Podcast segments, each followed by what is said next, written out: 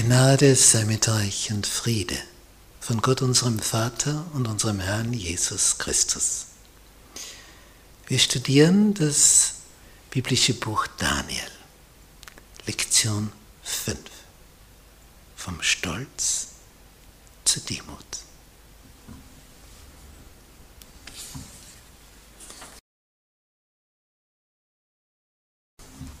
Ist das nicht Babylon? Die große.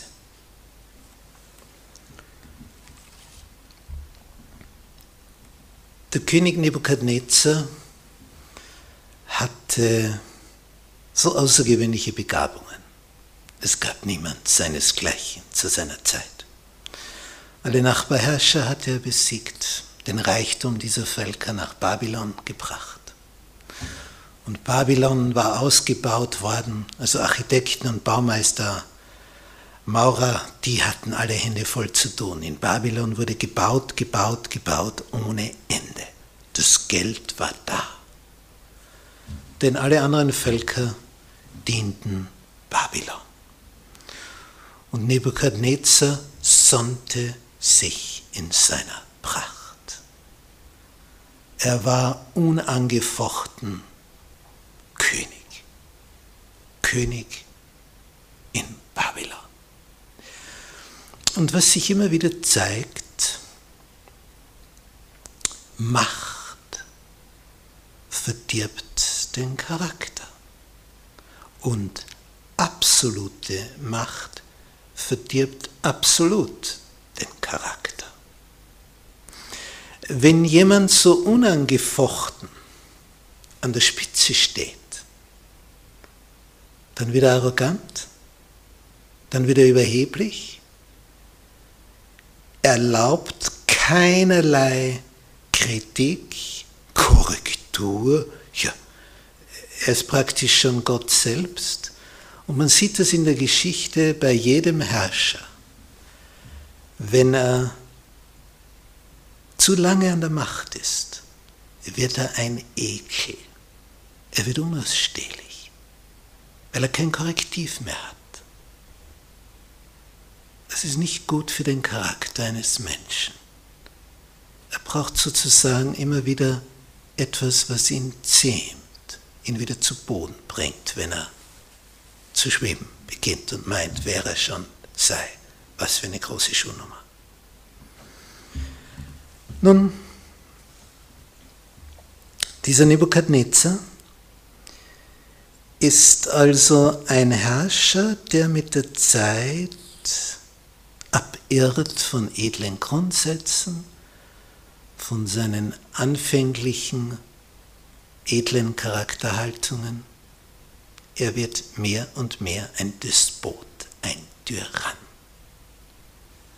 Und er wird beobachtet von seinen Untertanen und vom Himmel, von Gott. Und eines Tages hat er einen Traum. Er sieht einen riesigen Baum. Und der Baum, weil der so groß ist, dient zur Nahrung für viele, viele Tiere, Vögel. Die nähern sich von dem Baum. Er ist so gewaltig groß. Und es ist ein herrlicher Anblick, so ein Baum, der für so viele Schatten spendet, unter dem die Tiere Schutz suchen und in dem die Tiere Schutz suchen. Einfach eine Freude dieses Naturspiel, Denkmal anzuschauen. Und siehe da, da passiert etwas. Etwas ganz Eigenartiges, der König hat wieder einmal einen Traum. Er holt wieder seine Gelehrten zusammen, seine Traumdeuter, sagt, ich habe einen Traum gehabt. Und diesmal erzählt er seinen Traum. Wir haben das hier vom Künstler Maximilian Jantscher auf diesem Gemälde abgebildet.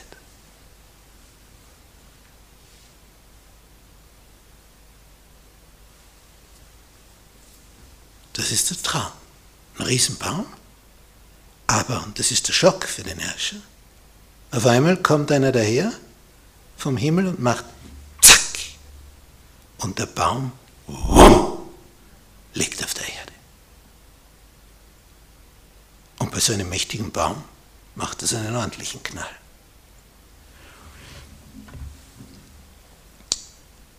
Nun, aufgrund dieses Traums und weil der Herrscher unbedingt die Bedeutung wissen will und die jetzt alle zugegen sind, kommt es zu einer peinlichen Situation, denn keiner weiß, was das bedeuten soll. Man ist irritiert. Man kennt sich nicht aus. Und wenn man nicht mehr weiter weiß, ja, dann erinnert man sich. War da nicht einmal einer, der mir den Traum deuten konnte? Gab es da nicht einmal jemand? Und dann erinnert man sich an Daniel. Man holt ihn nicht sogleich, sondern erst als alle anderen eingestehen müssen. Wir wissen es nicht. Wir haben keine Ahnung. Und sie wagen nicht, dem Herrscher einfach irgendwas zu erzählen. Ich, ich kann ja einen Traum in jede Richtung deuten. Wo, wo gibt es ein Lexikon, wo steht, das ist genau das und das, das? Wenn du 20 Traumbücher nimmst mit ihren Deutungen, hast du 20 unterschiedliche Varianten. Es gibt hier keine Norm. Es ist ein Gebiet, es ist etwas, da, da, da, da, da kannst du keine Gesetzmäßigkeiten so deutlich herauskristallisieren. Und was jetzt? Jetzt steht man wieder einmal an.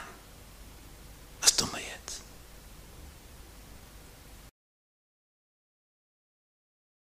Vom Propheten gewarnt.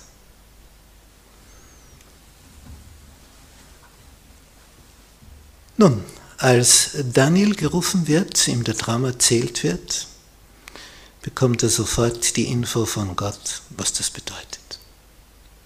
Und Daniel erschreckt und zögert die Deutung dem Herrscher zu sagen. Und der Herrscher merkt. Sagt, na, komm schon, sag, sag schon.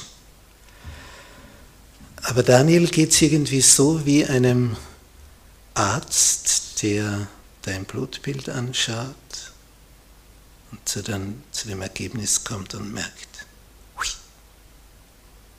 diese Werte, da gibt es keine Rettung mehr. Es ist schon so weit fortgeschritten, zum Beispiel diese Krebserkrankung. Kann nicht mehr operativ entfernt werden. Die Metastasen sind schon überall hin, hingewandert. Und irgendwie hat der Arzt das beklemmende Gefühl in sich, soll, ich das jetzt so sagen, es ist aus. Und als Patient spürst du den Ernst der Lage. Und du willst es dann einfach wissen, auch wenn es die Todesnachricht ist. Auch wenn es die Nachricht ist, es gibt keine Chance mehr. Du willst es einfach wissen, du hältst die Unsicherheit nicht aus. Und so ist es auch hier. Der Herrscher, wie er merkt, wie Daniel plötzlich eine Beklemmung verspürt, sagt, also rück raus mit der Sprache. Sag es. Und, und Daniel umschreibt das sehr elegant und sagt, der Traum, o König, gelte deinen Feinden. Oh, das kündet Unheil an, oder? Und dann rückt er raus mit der Sprache, der Prophet, und sagt ihm, du, König, bist dieser Baum. Oh, der Baum ist groß, der ist mächtig, viele finden unter dem Zuflucht und gibt Nahrung für viele. Und dann, was war?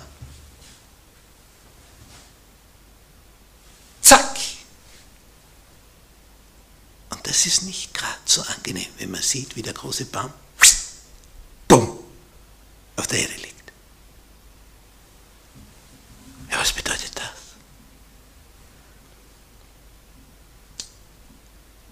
Sieben Zeiten werden über dich hinweggehen. Sieben Jahre.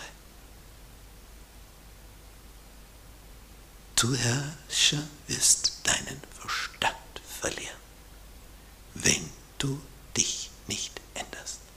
Und Daniel sagt ihm, darum mein König, lass dir meinen Rat gefallen. Daniel 4, Vers 24.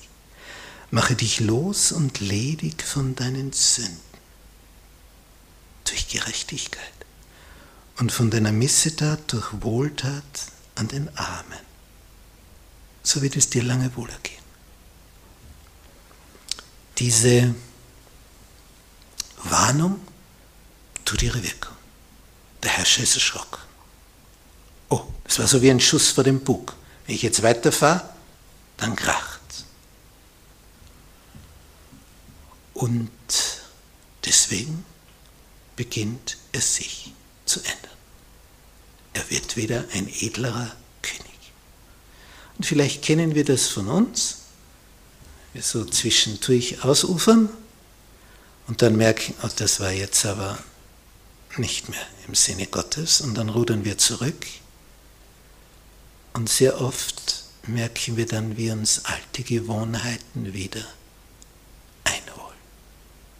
Wieder je zornig gewesen, wieder explodiert, wieder zu jemand etwas Böses gesagt, wieder genascht, wieder gelogen und, und, und, und, und. Alte Gewohnheiten, die uns wieder einholen. Siehe da, so war es auch bei Nebukadnezar. Macht einen guten Anfang, so wie um den Jahreswechsel, ah, im nächsten Jahr, ab 1. Jänner, da werde ich, ja, so am 3. Jänner werde ich da auch noch, es gibt ja wieder ein neues Jahr, dann schieben wir das wieder ein Jahr hinaus, nicht wissend, ob wir das überhaupt noch erleben werden, das nächste Jahr. Und dann ist er wieder im alten Fahrwasser, der Herrscher. Was jetzt? Was wird jetzt passieren?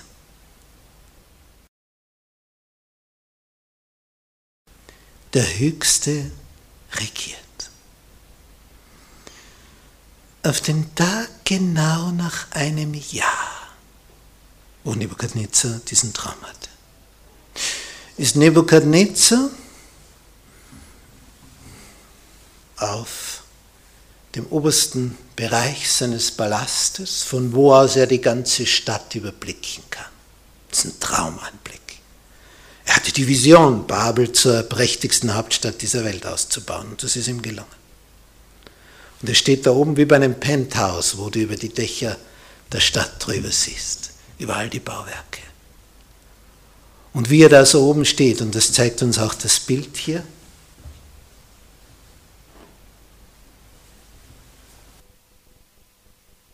und sagt,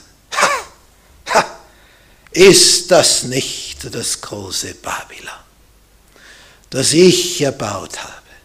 Ich, ich, zu Ehren meiner Herrlichkeit. Und ich und ich. Und was bin ich nicht für ein großer König? Und was bin ich nicht für ein Star? Ha! Er genießt, was er da alles geschaffen hat, was er anderen weggenommen hat für seinen Luxus, für seinen Pomp, für seinen ausschweifenden Lebensstil am Königshof.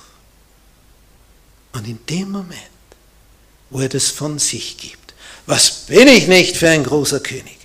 Schaut euch dieses Babylon an. Ha, was ich gemacht habe. In dem Moment, batsch, ist der Engel da und sein Verstand ist und es war ihm angekündigt worden. Du wirst verrückt werden. Und dein Königtum wird dir genommen werden. Für sieben Jahre. Und genau so trifft es jetzt ein, wie vorausgesagt. Hast du in deinem Leben auch schon so Warnungsbotschaften bekommen? Wie hast du darauf reagiert? Warst du eine Zeit lang geschockt? Dachtest, na jetzt aber jetzt wirklich, nein, jetzt muss ich was ändern. Und wie schaute es dann aus mit der Umsetzung des sich ändern Wollens? Wie schnell warst du dann wieder in deinen alten Gewohnheitsmustern drinnen?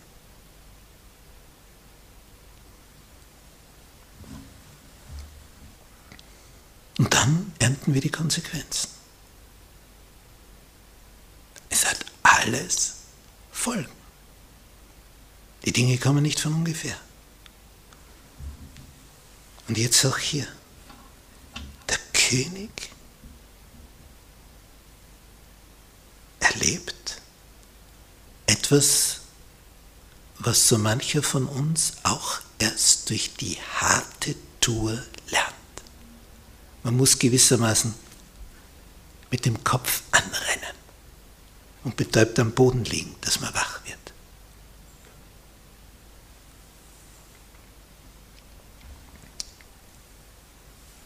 Der Himmel hat ihm gezeigt, dass der Höchste Gewalt hat. Und er kann das, was deine größte Fähigkeit ist, dir nehmen. Der König war von außergewöhnlichem Verstand. Er war ein Genie. Der hat wirklich was auf die Beine gebracht. Das muss erst einmal einer nachmachen. Aber genau das wurde ihm zu Verhängnis, sein Verstand, weil er sich überhoben hat. Da meinte er, sei schon Gott selber.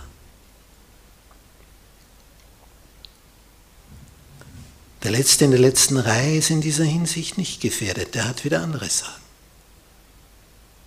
Aber der Erste in der ersten Reihe, der ist hier gefährdet, aufgrund seiner überragenden Talente. Und Nebukadnezar muss erfahren, dass das, was ihn bisher ausgezeichnet hat, sein überragender Verstand, dass ihm genau das genommen wird.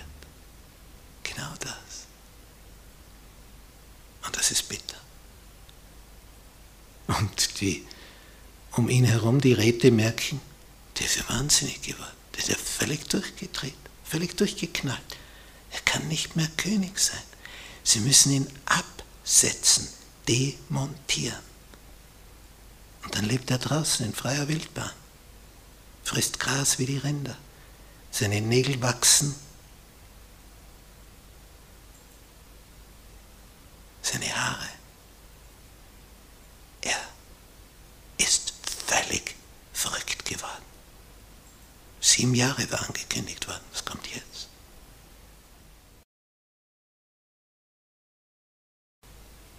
Die Augen zum Himmel erheben. Darauf kommt es nämlich an. Die Augen zum Himmel erheben. Das ist der Punkt. Der ist entscheidend.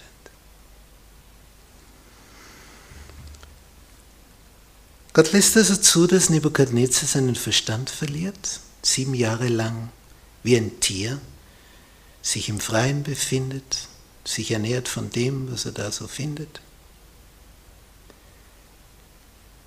In dem Buch Propheten und Könige, Neujahrsgabe, Macht und Ohnmacht, der Titel passt gerade für diese Geschichte, steht auf Seite 350, sieben Jahre lang blieb Nebukadnezar für seine Untertanen ein unerklärliches Rätsel.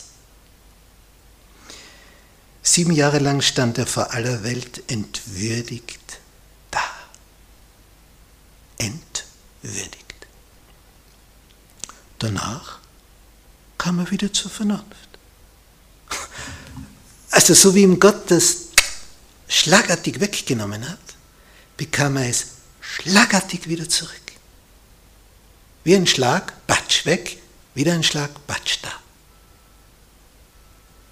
Und das kam so klar zurück, dass all die Räte rundherum merken, jetzt ist er wieder der Alte.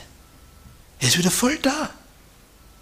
Durchgetaucht durch diese Phase, durch diese psychotische, wo er völlig weggetreten war. Und sie holen ihn wieder zurück und sagen, sei wieder unser König muss also so etwas wie eine Zwischenregentschaft gewesen sein vom Nachfolger und man holt ihn wieder zurück.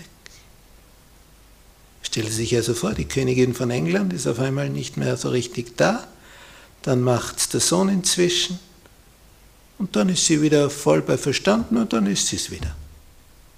Ja, undenkbar, oder? Aber hier ist es so gewesen. Fand statt, tatsächlich. Wird wieder König. Und jetzt kommt ein Bekenntnis von diesem Nebukadnezar und das hat es in sich. Denn danach blickt er demütig auf zum Gott des Himmels und erkennt die göttliche Hand in seiner Demütigung und wieder die Rückgabe seines Verstandes. Es ist eine Züchtigung. Und in einer öffentlichen Erklärung gesteht er seine Schuld ein. Und er erkennt die Gnade Gottes an, die ihn wiederhergestellt hat. Wir lesen im Buch Daniel in Kapitel 4, was Nebukadnezar nun sagt. Ab Vers 31.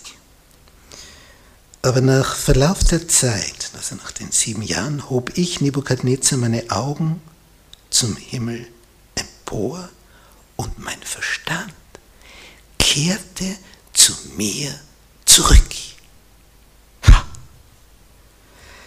Da lobte ich den Höchsten und pries und verherrlichte den, der ewig lebt, dessen Herrschaft eine ewige Herrschaft ist, im Gegensatz zu der von irdischen Herrschern, und dessen Reich von Geschlecht zu Geschlecht währt, gegen welchen alle, die auf Erden wohnen, also auch ein Nebukadnezar, wie nichts zu rechnen sind.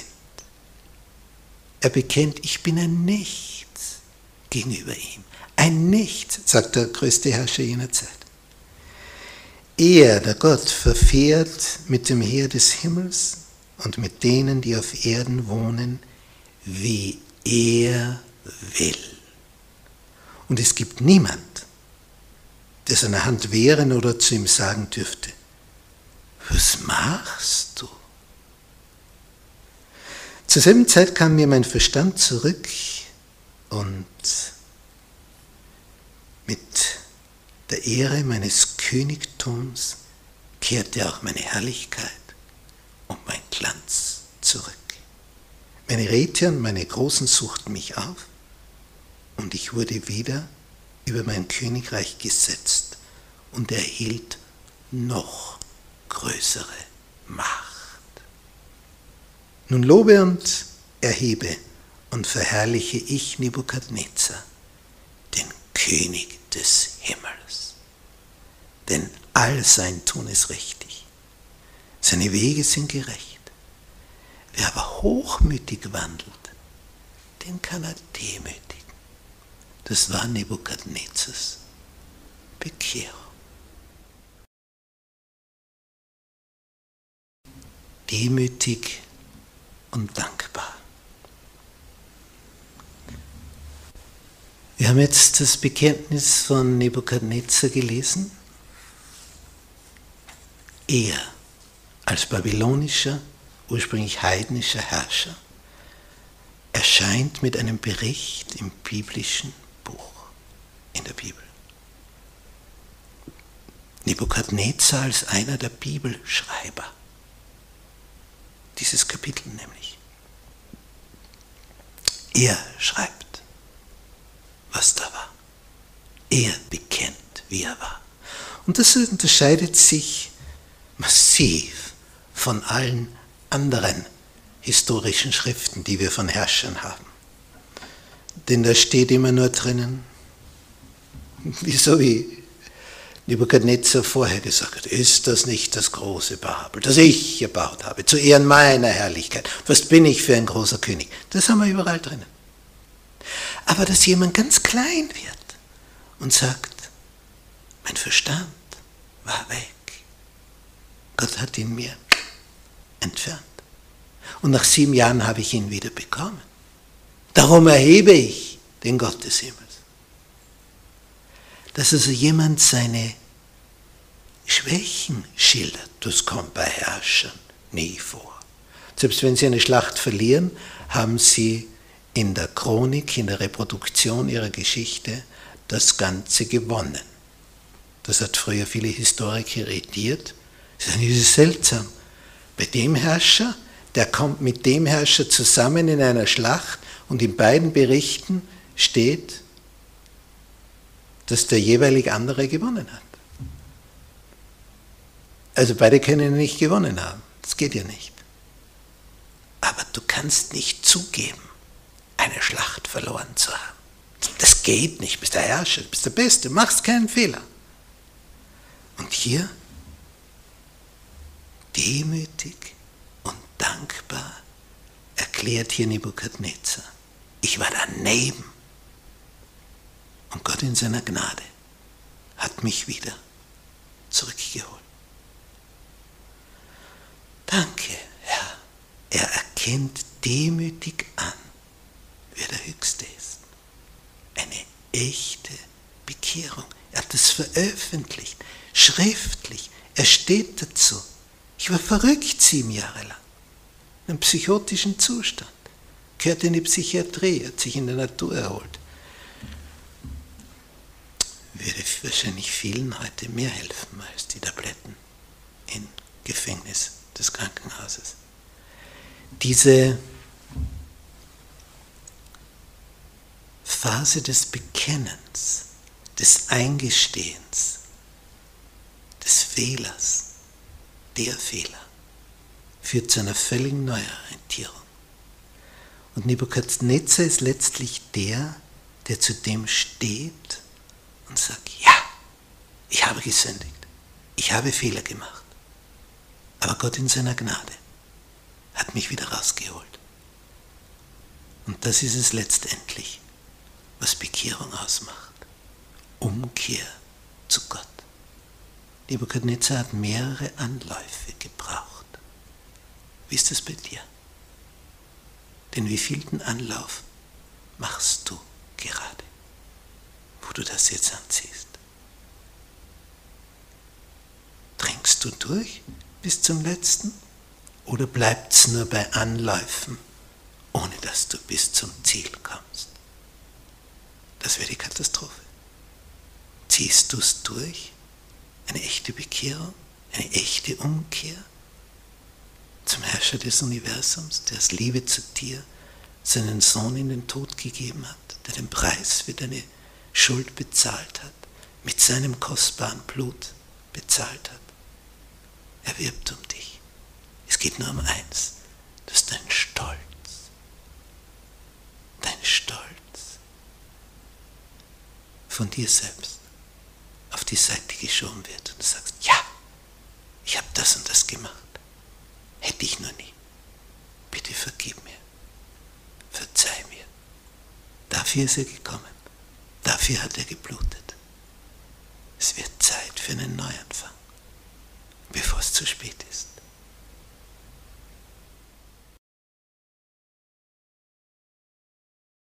Zusammenfassung.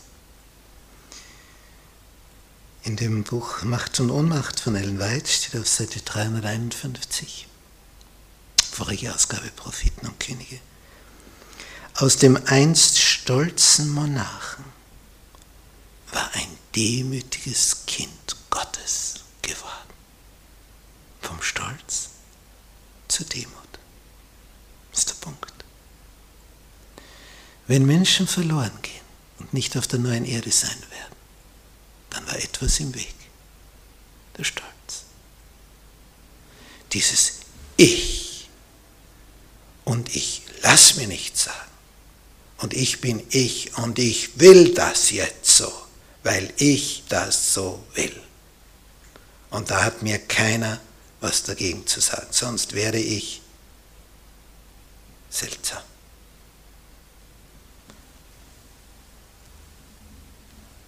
Ein tyrannischer, anmaßender Herrscher wurde zu einem weisen, barmherzigen König.